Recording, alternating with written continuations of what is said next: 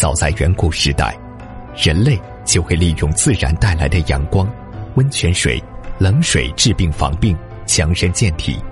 可见，中医理疗是一种人与大自然的对话。收音机前的各位好朋友，大家好，我是芳华。此时此刻，我们再度如约见面。我们的联络方式啊是微信大写字母 B 四零零零七八幺幺幺七。那么，听众朋友，下面时间我会和大家呢聊一聊啊，这个女人脸上为什么长斑？我们应该如何去消除这些斑点？呃，这个呢就要牵扯到中医的养生方法了。说起中医的养生方法，当然有很多种，比如说中药、推拿、针灸、食疗等等。我们不管采用什么手段，目的呢都在于啊调理身体内的阴阳。只要阴阳平衡了，疾病自然就消失了。所以呢，很多中医给人看病的时候啊，不说看病。只说调理，这是很有道理的。大家千万不要以为中医的调理是一件可有可无的事儿。其实呢，调理是从源头上来解决身体的问题。《黄帝内经》说：“治病啊，必求于本。本是什么呢？本就是阴阳。”接下来呢，我就说说女性朋友啊经常得的这个黄褐斑，跟大家聊一聊。我曾经呢遇到一位非常美丽的女性，在媒体工作的，向我求助。她长得很美，身材很苗条，五官呢也很立体，但是美中不足的是，她的眼睛外侧有两大片颜色很深的黄褐斑。他说自己生活无忧无虑，一切都很好，工作轻松，也非常的富裕，但是就这个黄褐斑呀，让他觉得很烦恼。他曾经去美容院处理过，花费数万。那么似乎当时呢情况还不错，但是过后啊依然不见好转。我就给他打了个比方嘛，我说局部的治疗就好比是树叶黄了，我们不去找树根的问题，却往树叶上涂抹绿色，这样的做法不可能有结果。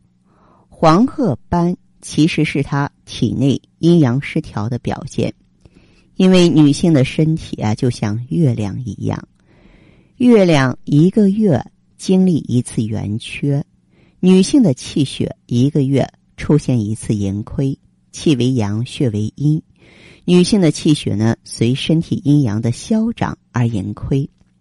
如果因为某些原因，比方说你抑郁了、苦闷了、压抑了，女性的气血紊乱了。不能跟随阴阳消长的节奏，那么就会出现气滞血瘀。淤血一旦停留在身体的某些部位，这些部位就会出现疾病。如果停留在脸上，就会形成各种斑类物质，这就是黄褐斑出现的原因。那么，西医呢治疗黄褐斑是从表面入手，一般采用剥脱呀、激素和激光的方法。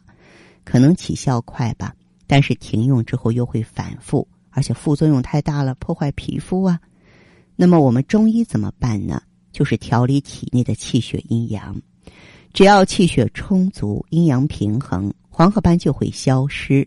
遇到这种情况呢，我们通常把女性的一个月份啊分成三个阶段或四个阶段来调理。那么这次呢，我是把她的一个月分成了啊三个阶段。月经后是一个阶段，要养阴；月经前是一个阶段，啊，要养阳。那么月经期呢，要活血化瘀。哎，整整一个月过去之后，她脸上就开始白净了，她的身体基本恢复了，气色也好了很多，面色由原来的晦暗变得泛着红晕啊，然后呢，又是一副青春飞扬的模样了。那为什么我们中医调理一定要把女性的一个月分成三段呢？这和阴阳是有关系的。女性身体啊，阴阳能量的变化跟月亮的盈亏有关。月亮呢，一个月一次盈亏；女性啊，一个月一次月经。根据月亮的圆缺，月相呢被分成了新月、峨眉月、弦月、突月和满月。同样，随着女性生理周期的变化，她们身体内的阴阳能量就会出现不同的状况。于是，有人就根据月亮的圆缺，把女性的一个生理周期啊分成很多段啊。现在又分成三段的，有分成五段的，也有分成七段的。我觉得分的太多就不利于调理的啊。你不能说四天你就换一次药嘛。所以呢，我是倾向于三段或四段分法的。首先呢，在月经结束的时候啊，阴血大量流出，这时呢，人一般是阴虚的。咱们的原则就是滋阴养血。想要养生的女性呢，可以做一些滋阴养血的药膳，比方说在煲汤的时候放点熟地、当归啊。